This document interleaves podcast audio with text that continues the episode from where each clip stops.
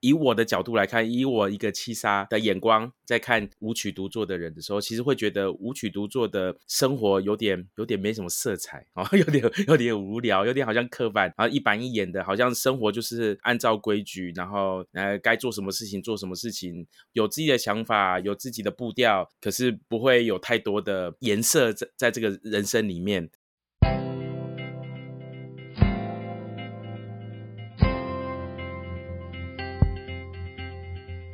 欢迎来到紫薇会客室。我们希望透过现代化与科学化的紫微斗数，经由学习与实践，解决我们人生中的大小事。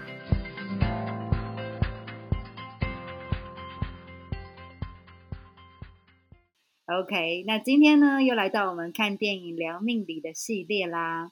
那我们在上一集我们聊到了阿汤哥，所以这一集。那当然一定要来聊聊尼可基曼啦，对不对？这一对璧人，对不对？但是虽然他们的感情好像没有办法有一个很好的结果，那我们来看看，就是到底发生了什么事。那首先呢，我想问问啊，林夕你呢？你对尼可基曼的印象是什么？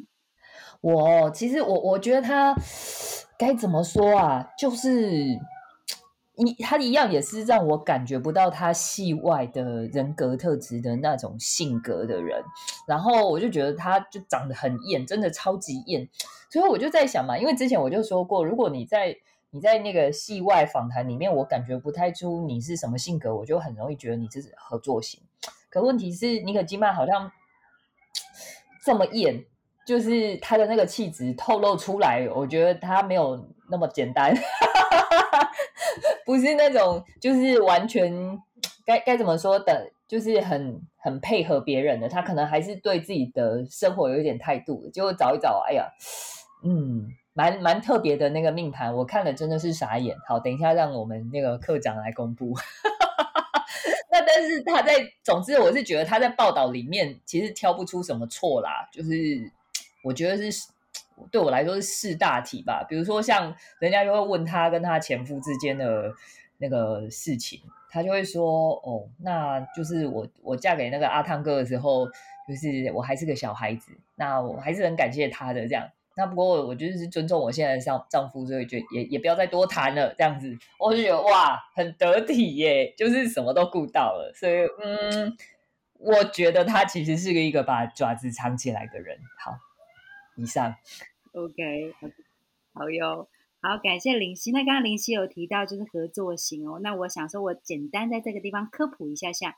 其实合作型呢，如果我们传统来讲，会讲它就是呃，我们讲阴阳嘛。那所以合作型其实对我们来说，它是属于阴性人的特质，而且还会是阴中之阴。那当然呢，因为它跟我们今天的主题有一点不一样，所以呢，如果大家对于到底什么是阴，什么是阳，该怎么分辨呢？那也欢迎来听我们，就是往前听我们的那个紫薇会客室的第一、二集，其实有更详细的介绍。OK，那小鹿呢？小鹿你怎么？你对尼可的印象是什么？其实我对尼可基曼的认识也是从电影里面去认识的，就是《红模仿》这部片。电影里面的角色其实不一定会是。真实演员的本性的生活角色嘛，所以说我们透过电影来认识他的时候，其实我们很难去。猜测到他真真实的样貌到底是怎么样，我们只能从他的表现跟他的电影里面的角色来看。那从红魔榜的这个角色里面，真的可以看得出来，他真的还蛮艳丽的。然后从电影里面的不管是演戏啦、歌声啊，还是装扮，老实说，甚至是各那个电影里面的内容，我会觉得他比较偏向是资源型或是合作型的特质的人。那这当然这是电影里面的角色了，为了爱情，然后可以要放弃可能成为知名人士。是，或是可以成为有钱人的机会，反而去选择了爱情，选择了一个穷破小子这样子。其实我会觉得这比较偏向阴性特质的人会做的事情。那当然，我们在进一步去了解他本性真实的尼可基曼是怎么样主型以后，我才发现哦，原来跟我们想象中的不太一样。那这个部分等到待会我们再跟大家分享好了。OK OK，好哟，感觉就是你知道大家都很想要赶快要那个破题，要把他的主心给引出来了。不过就像刚刚小鹿说的，就是。他有讲到，就是资源星合作型，好像是阴性主星哦。那其实像林夕刚刚讲的一样，也是觉得就是很有阴性的特质的部分。可是后来不得不说哦，就像林夕刚刚有提到嘛，他当时呃就是出道的时候，他其实很快就跟阿汤哥在一起。然后，所以他其实，在当时可能在选剧本的时候，我相信阿汤哥一定会给予他一个前辈的建议。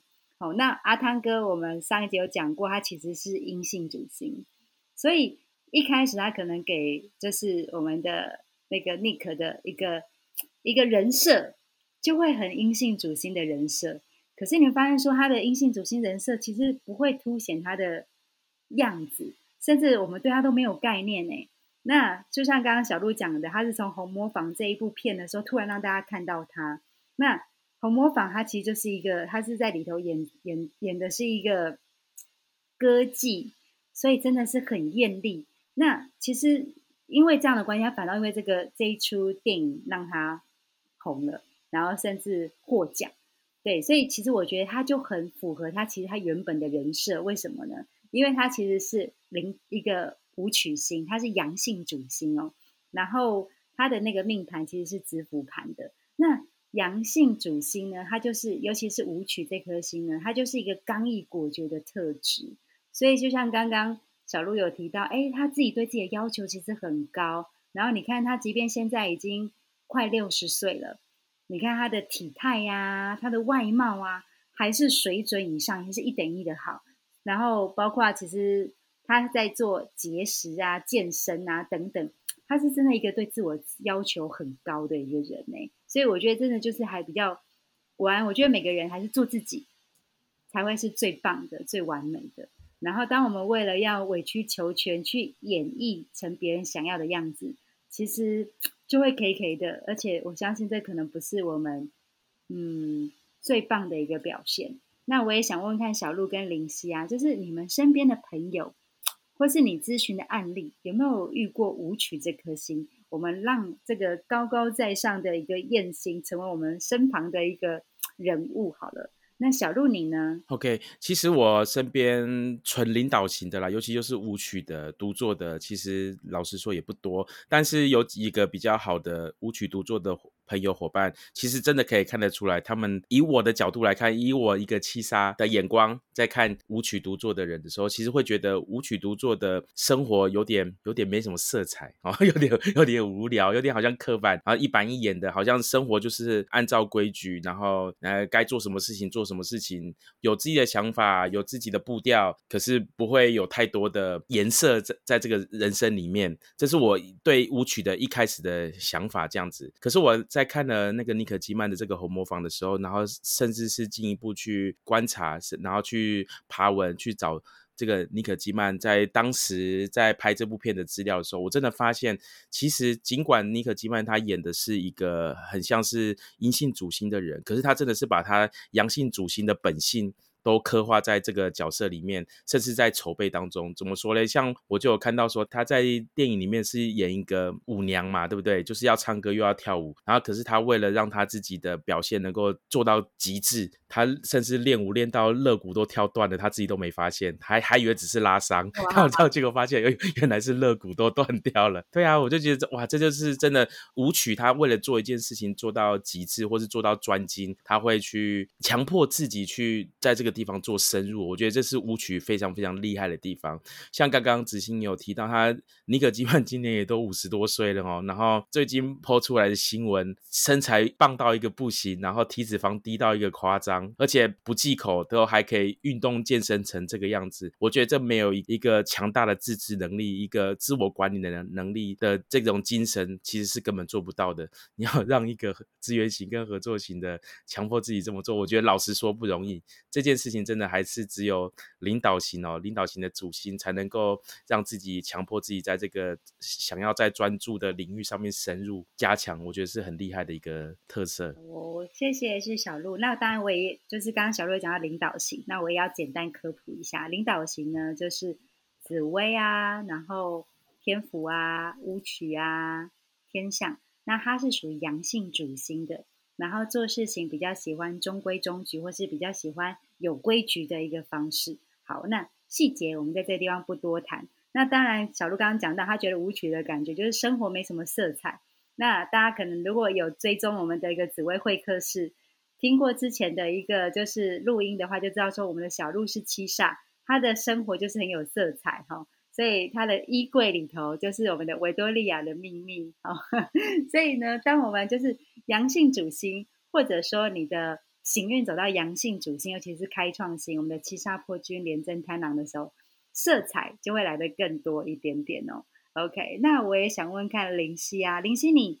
你呢？你的身旁的朋友，或是你咨询的案例有舞曲的吗？哇塞，这问到我就是感触良多啦，因为我前夫其实就是舞曲啊，舞曲独作。哇，嗯，这其其实这种命盘，呃，理理论上啦，因为这样子的命盘组合，呃，比较少，哦，所以理论上这样子的人也会比较少啊。确实，我想一想，好像我身边也真的找不到一个舞曲独作的女生。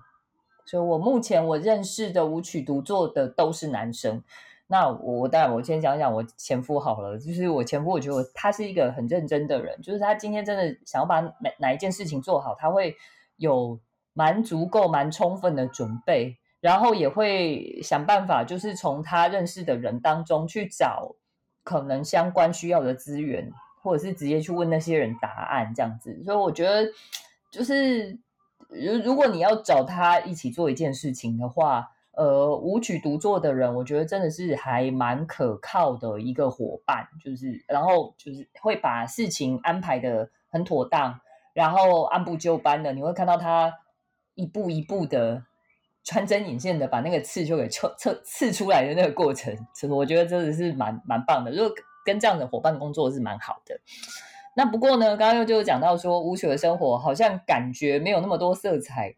我跟你讲，那个色彩就是在他的那个夫妻宫，因为舞曲独坐的这张命盘，他夫妻宫一定就是七煞。那当时我我就是他的太太嘛，所以我我后来我回溯那一段婚姻，就是从我跟他呃，就是。变成男女朋友之后，然后一直到结婚到离婚这个中间的过程里面，我会我后来想一想，他真的是在情感上面是一个呃充满我无法理解的浪漫想象的人。比如说，他会跟我聊说有没有机会我们是移民国外的。好，那如果移民国外的话，那接下来我我呃我我我我们就得学那个国家的语言嘛。那我前夫他是。语言天分很好，那我我可能我要另外花时间，所以我就是觉得跟的蛮辛苦的。但是我想说哈，我尽力想办法看看有没有机会嘛。那试过的真的不行再说嘛。那再来就是很多其他浪漫想象，比如说呃下班以后可能会想要安排一些呃就是增进脑袋知识的活动，然后呢或者是要去看各种展览什么的。可是我下班之后呢，我可能就已经觉得很累了。我真的从早上，我我以前上的班是早上六点就要就要进办公室的那种班嘛，对，所以我就觉得哇，真的是下班以后我也觉得我快不行了。但是呢，但是呢，如果我被我被这样子的高压工作呢夺取我呃人生的所有精力，因此没有办法拥有自己下班之后的生活时间呢，对他来说就是一种堕落，或者是一种没有办法掌控自己生活的。的的一个象征，那这是不被允许的。所以你知道，像我这种阴性人，很想那种下班以后好好好好回家睡个觉，好我我玩一下手机干嘛什么？这个就嗯，你知道我这价值观就真的没办法跟上。总之呢，我觉得他对于就是跟太太的生活，该有一个什么样子的一个嗯，怎么说自自自主的掌控权，或者是说。下班之后跟太太的生活要呃有多丰富多精彩，我觉得他是充满规划的，但是对很可惜阴性个性的我实在是跟不上。那后来我也有遇到就是就是舞曲独作的学员啦，他也是工作上很厉害哦，就是在某某知名大企业当 IT，然后不到三十岁就是已经是那种公司的二把手这样子，所以真的是工作上就是职场上很厉害，就是我一开始讲的哦。舞曲独作的人真的是个认真做事的人，那可是感情上呢，他也是就是有一些特别浪漫的想象。当然，他喜欢上的那个女生真的长得非常漂亮，可是那个女生呢，他可能为了这个女生很漂亮，然后为了这个女生跟他的共同的某一个爱好，然后他们就在一起。可是那女的就是完全没有办法，就是我觉得根本配不上他这么讲。但我这样跟他讲，他其实还有一点生气呢。他就说。老师，你不是说我的夫妻宫七煞，那他是一个会离家出走的人，就是跟爸妈关系很不好，个性很冲的人。那这样不是七煞吗？No No No，孩子孩子，我这我劝过他很多次啦。不过因为他已经上我课，已经是几年前的事，应该不会听到吧？好，就算听到也没关系啦。我只是要劝一下哈，奉劝各位你夫妻宫有七煞的人，因为你你可能会追求对象要某一某一个特质要很明显，然后你就会觉得说，如果没有得到他，我就是不行，还是反正就是我人生有遗憾。可问题是，其实我们在找一个伴侣的时候，你要找的是一个全方位的一个一个一个组合。你你不会是只有一个单方面，然后他达到，他就是你的那个叫什么天选之人，不是天选之人，呃，真命天子，真命天女。如果你只看重单方面他某一个特质很厉害，然后再加上他很冲，你就认为他就是七煞，这就不对了。其实七煞呢，在做事情的时候，他对于事情的变化程度的包容度是很高的。所以你要说七煞不温柔吗？没有没有没有，七煞它也有它温柔的地方，它也有它接受度很高的地方。那真正的七煞，我觉得是这样哦。我再讲一次哦，如果你的夫妻宫遇到是七煞的人，你真的就要找一个。对对，赚钱有热情的人，那才是正确的。为什么呢？因为命宫哦，你如果夫妻宫七煞，你要找一个命宫七煞，对对你来说最适合嘛，对不对？好，那如果是命宫七煞的人呢，他的那个财帛宫一定是贪狼，这种人一定超爱赚钱的。所以基本上他那个个性没走歪的话，他基本上就是一个超爱赚钱、很有上进心的一个。个性好，所以如果说呢，你的夫妻宫受到七煞，基本上你就找那个很爱赚钱的。其实我觉得你们相处下去，就会发现你们生活中超多情趣，通通都是一致的。好了，我啰啰嗦这么多，但是总之就是，我我我也想，我也想让阳性人接近，我也希望阴性人，如果你没有真的超级爱赚钱。你这也不要贸然的跟一个夫妻宫七煞的人在一起，真的会挺辛苦的。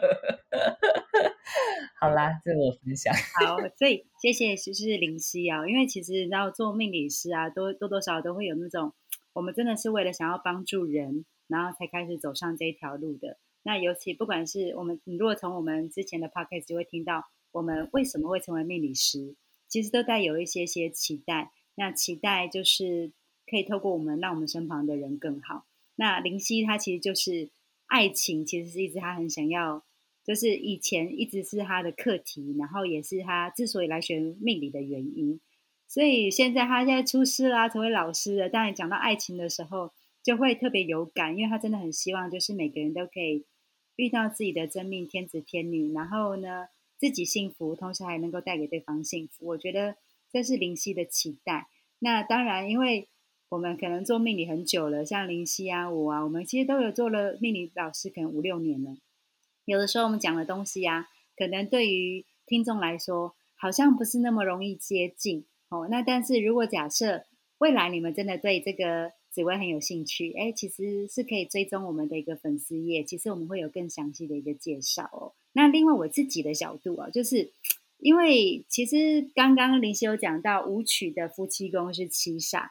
所以呢，其实他在爱情上面呢，是会充满一个就是浪漫想象的。好，那其实这个点呢，我在我在妮可基曼的身上我也有看到。为什么呢？就是我刚刚在爬文的时候发现，她的老公哦，她跟她结婚的时候，她老公其实还因为那个喝酒喝到就是去被勒戒，而且那时候他们才新婚四个月，所以呢，也就是说。有的时候，当我们夫妻宫有开创型，尤其夫妻宫有七煞这颗星的时候，还真的容易爱上一个刚像林夕讲的有点瞎的人哦。如果我们自己的角度是天哪，你要跟他结婚，而且你已经是第二段婚姻了，然后你竟然去嫁一个要被乐界的人，这是要有点赌博性质才有办法嫁的吧？就是那种我好赌，就是好我就拼了，我相信你一一定是为了我可以变得更好。就是我觉得。七煞在夫妻宫的时候，确实会容易就是没有能不能，只有要不要。所以他觉得说，我一定只要我够爱你，我一定可以想办法改变你，或是说你一定会愿意为了我而调整你自己。好，只要我们的爱够真、够真诚，或是够坚持。但是哦天哪，人跟人的一个价值观是真的比你想象中的差很多。那回到我自己的身上哦，像我身旁其实很少有舞曲作命的人。可是我自己的夫妻宫是舞曲，所以大家你们看到那个舞曲啊，就是那个一板一眼啊，中规中矩啊，刚毅果决啊，没什么色彩的一个舞曲人设，对我来说就是我的爱情人设。所以呢，我反倒就是在爱情上面，其实我很像舞曲，然后呢，我就会有一点点中规中矩啊，然后一板一眼，然后没什么不好玩，然后不有趣，哦，这是我对爱情的态度。所以我就发现说，哦，为什么我会遇不到舞曲这颗心？因为他要的是浪漫，可是在我身上好像看不到浪漫，因为在我身上可能就看到理智。OK，所以我们就常常吸引不到就是这样的一个特质。那所以就是回到命盘，其实我有时候我们会发现，我爱的人为什么总是不爱我？那为什么我不爱的人他就是很爱我？可是叫我要委屈自己，或是说调整自己，跟一个爱我但是我不爱的人在一起？好像又做不到，我觉得这其实是大家哈在爱情上面的一个课题。那这个我觉得有待大家后天的学习，然后包括追踪我们的退课式。哈，好哦。那既然讲到了一个爱情，讲到了婚姻，那我们一定要来聊聊阿汤哥跟妮可的婚姻。好，到底他们是怎么样走到尽头的哦？那常常会有些官方说法啦，或是有些导火线。那我也想要听听看。小鹿跟林夕，你们眼中或者你们听到的是什么样子呢？那我们先请小鹿好吗？OK，其实我对这这方面的新闻，我也不是很很很很有兴趣去追哦，所以我不是那种喜欢八卦消息啊这种类型的人，所以老实说，我也不太在乎起因到底是怎么样啦。当然，我们可以从他们的命盘来看出些端倪，可是实际上的状况，那待会就让林夕来分享。那我来分享一下他们那个。林可基曼在在离婚了以后的一些一些改变跟状态哦，我觉得这还还挺好玩的。我有个发现，刚刚有聊到尼可基曼他是舞曲作命，然后夫妻宫是七杀，所以说其实他对于感情其实也算是蛮直、蛮直白的大辣辣的敢爱敢恨的类型哦。那我发现他们在一九九零年的时候结婚。可是，在十年的左右的时间就离婚了，跟那个尼克基曼跟阿汤哥，我不知道听众朋友们对紫薇命盘了解程度到哪边哦。其实夫妻宫它跟事业宫一定是在对宫，所以说夫妻感情之间的关系以及事业上的发展的关系，其实他们会呈现一种有点像是互相牵制的。的或是互相拉扯的一个状态。当我们投入更多的的时间跟精力在感情上面的时候，其实我们会比较忽略掉事业上的发展。反之，如果说我们投入在事业上的多，其实就会忽略掉。感情上面的联系，而尼可基曼刚好他就是一这种阳性主星的人，化悲愤为力量哦。他在夫妻宫可能离了婚，在感情上面触了礁，可是 其实他的事业反而是伯扶摇而直上哦。那个就有新闻报道，反而是那个在阿汤哥跟尼可基曼离婚了以后，反而尼可基曼再创了事业的高峰哦。我再去查他的资料，其实真的也发现。不管那个尼可基曼，他不管是获得金球奖啦，或是奥斯卡奖啦，很多这些国际上的大大小小的奖项，都是在阿汤哥离婚了以后所所创造出来的人生高峰哦。他把他的事业转重心转移到了是那个他的工作上面，他的演艺事业上面，反而更能够专注在他的表演，然后在他的创作，甚至在他的。演那个展现哦，表现，所以说，其实我发现阳性的人，他在面对感情上的挫折，还是多多少少比较还是坚强一点的，能够直接把他的能量转转移到对他更有利的方向，像是从感情转移到事业一样。我觉得这是舞曲作命的尼可基曼还蛮厉害的地方。所以这样子听完小鹿讲之后，会不会有很多的阳性人都已经很想离婚了？他可能会对他可能就会觉得，哎，我现在人生的不顺遂，可能是因为我嫁错人。不，不，不能因为为了再创事业高峰离婚啊，这个是本末倒置。OK，OK。所以呢，如果你要离婚之前，麻烦先来找一下那个我们的就是小鹿啊、林夕或者是子欣哈，就是有时候到底离了婚之后，你的事业是会创高峰，还是有可能跌谷底？好，这个。有待商榷哦，所以在做出重，因为我们刚刚讲夫妻宫会影响事业宫，所以当我们在爱情上面要做出很重大的变化的时候，要一定要更谨慎，因为这个谨慎其实不单单只是影响你的爱情，就会影响影响到你的事业，甚至影响到你的家庭到人生规划。所以不能不慎重哦。哈，OK。那林夕呢？林夕，你对于阿汤哥跟 Nick 的婚姻啊，你有什么样的看法，或是你听过什么样的一个消息吗？哦，因为阿汤哥最被人就是所知道那个八卦的相关的那个范畴，就是都跟那个三达基教有关嘛。就是反正就是好像都会被昵称为什么科学教。总之，那个宗教好像对于呃里面教友的生活的干涉又比较多啦。然后呃，我我我也不知道这算不算这是就是实际的原因还是怎么样，因为真的我们也不是当事人。那据说就是尼可基曼呢，其实是在拍《红磨坊》。拍到就是他好像有受伤嘛，然后结果就是还在休息的时候，才从媒体上面得知他是被离婚的，也就是那个阿汤哥好像就是直接在那个访问的时候就宣布说他其实是已经跟那个尼克基曼吹了这样。那我们我们是不是后来也有研究一下？我跟子欣有 稍微看到那个阶段的阿汤哥是夫妻宫走到子破了，是吧？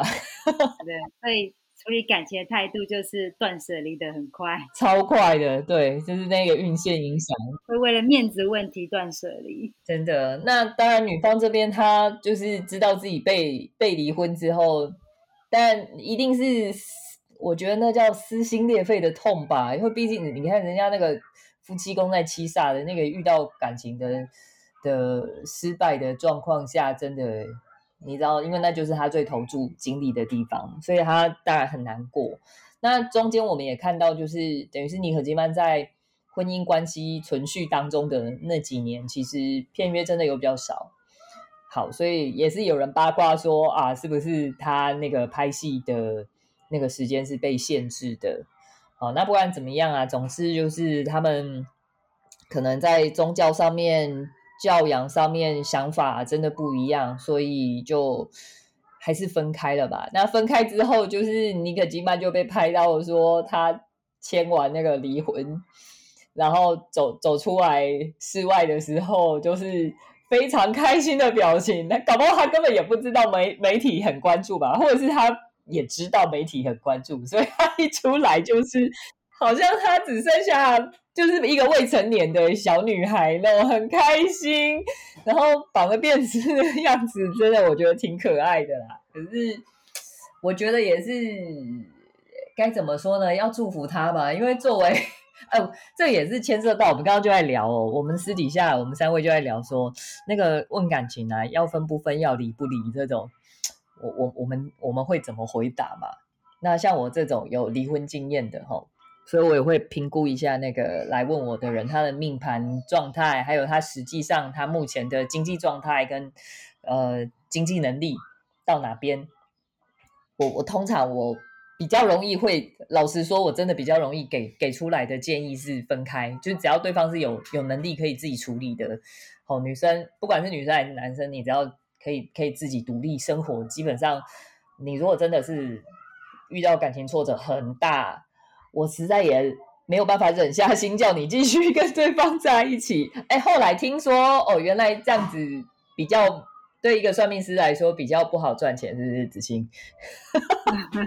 好，我等下来跟你们讲讲为什么不好赚钱的原因。对，那反正我就是良心经营嘛，然后我常常就是鼓励人家分开，要分开以后真正分开，可能签字离婚之后，哇，对方就说：“天哪，没有对方的空气，我真的是身边的空气都变甜的，有没有？” 然后。对，这这种电话哦，离完就好开心哦，打电话给我，然后再过两三个月，可能有下一段新的关系的时候，哇，又是另外一个狂欢庆祝这样，然后我就会常常收到这一类的礼物。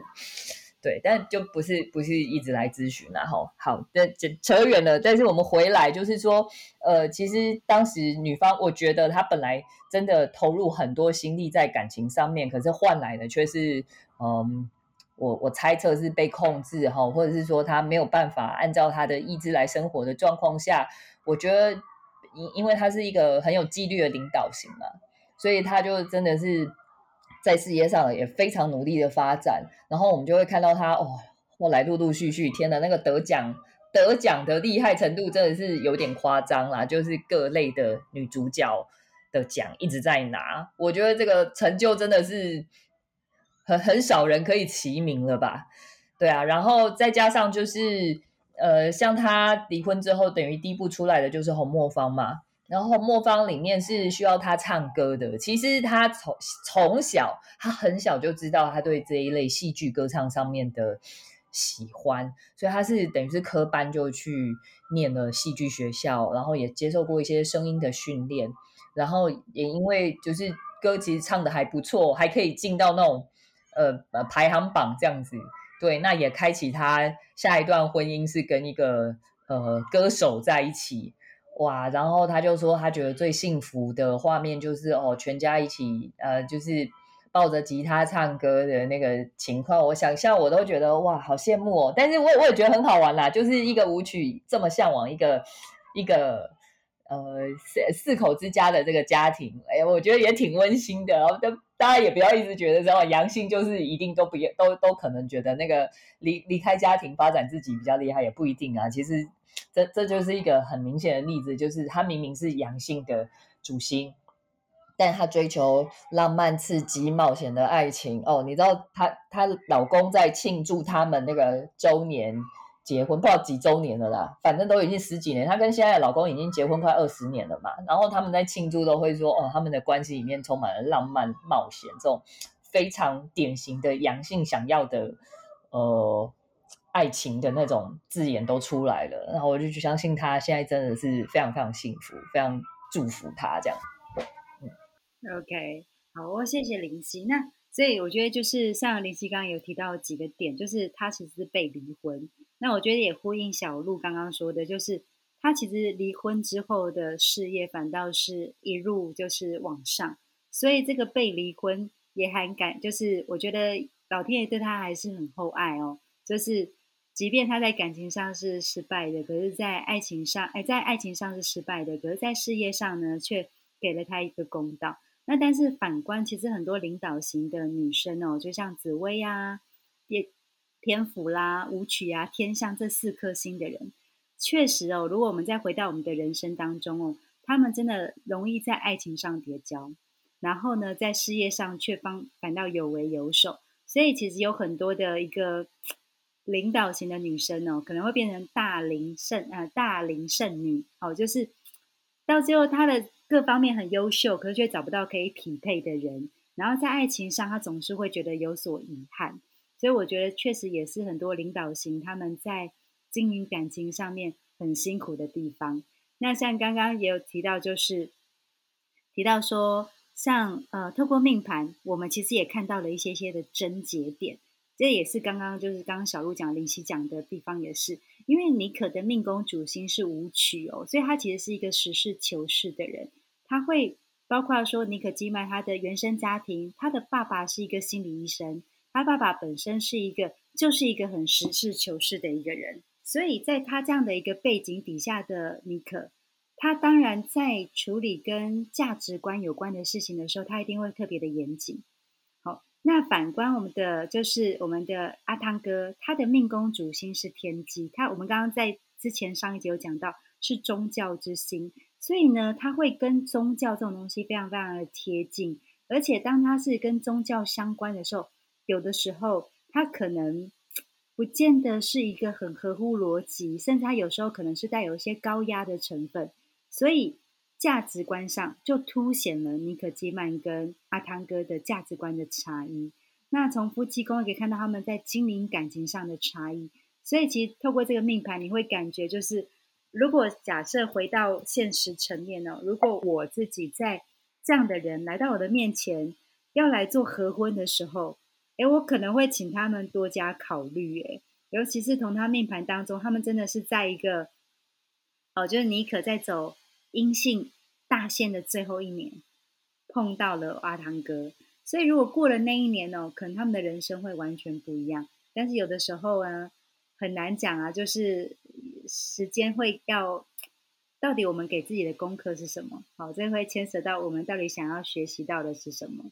OK，小鹿这边有没有特别想？因为刚刚小鹿讲的时候讲的其实很少，我还是很想听听小鹿说，如果说你自己在面对这样子。的命盘来找到你来做咨询的时候，你会劝和还是劝离呢？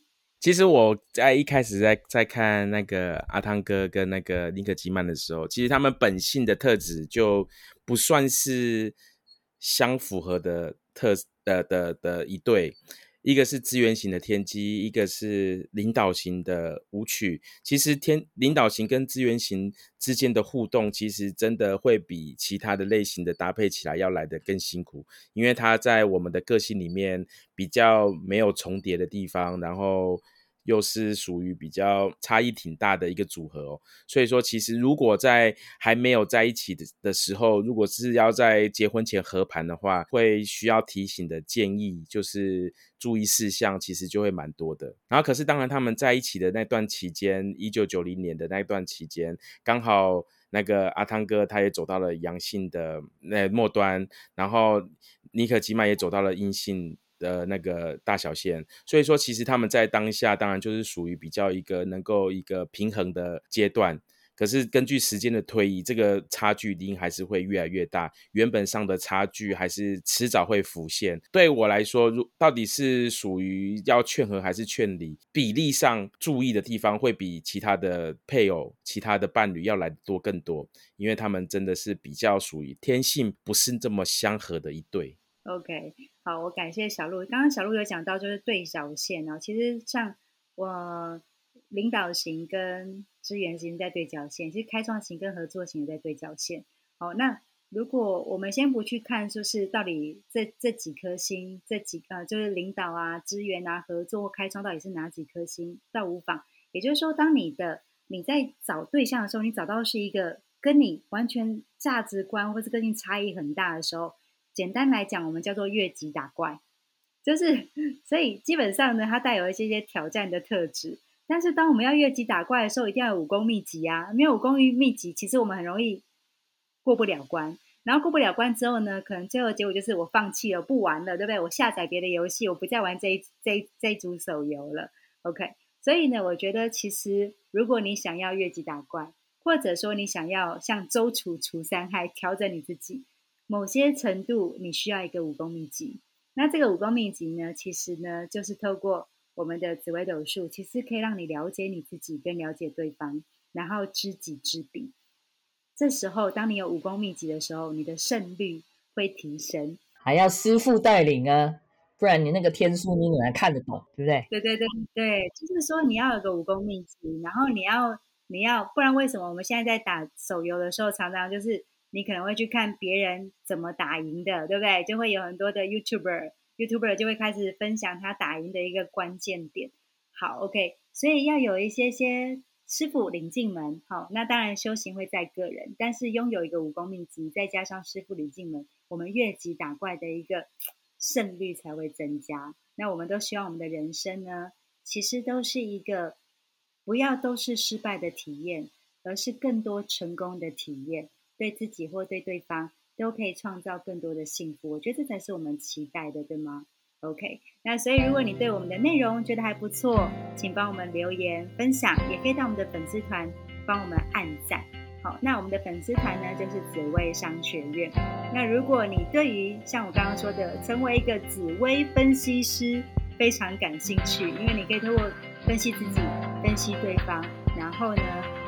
透过我们刚刚讲的大小线，可能就是我们的技术分析哈，我们的一个波浪理论，让你的人生其实不管什么时候都会是一个人生胜利组。所以也欢迎你们来参加我们十月份开的一个紫薇分析师的课程，我们的紫薇分析师养成班。那这个课程的细节呢，就详见我们的粉丝专业紫薇商学院，会有更进一步的介绍哦。那感谢今天大家的聆听。好，那谢谢大家，拜拜。紫薇商学院热情招生中，专为生活目标清晰的你打造。学会阅读财务报表，可以做出投资决策；学会阅读紫微命盘，将协助你看清自己和旁人的互动关系，为自己做出喜欢的人生决策，为想要守护的人带来更多幸福。这套人生走势分析师课程的初级班，将在十月十三、二十二、十七连续三个周四的晚上，用 Google Meet 进行线上教学，从头教起，不受地理限制，再加上十一月五号一个周六晚上的线下见面会，为你把浅白的斗数学问拿到现实应用。详情请见紫微商学院粉丝专业或是本集资讯栏。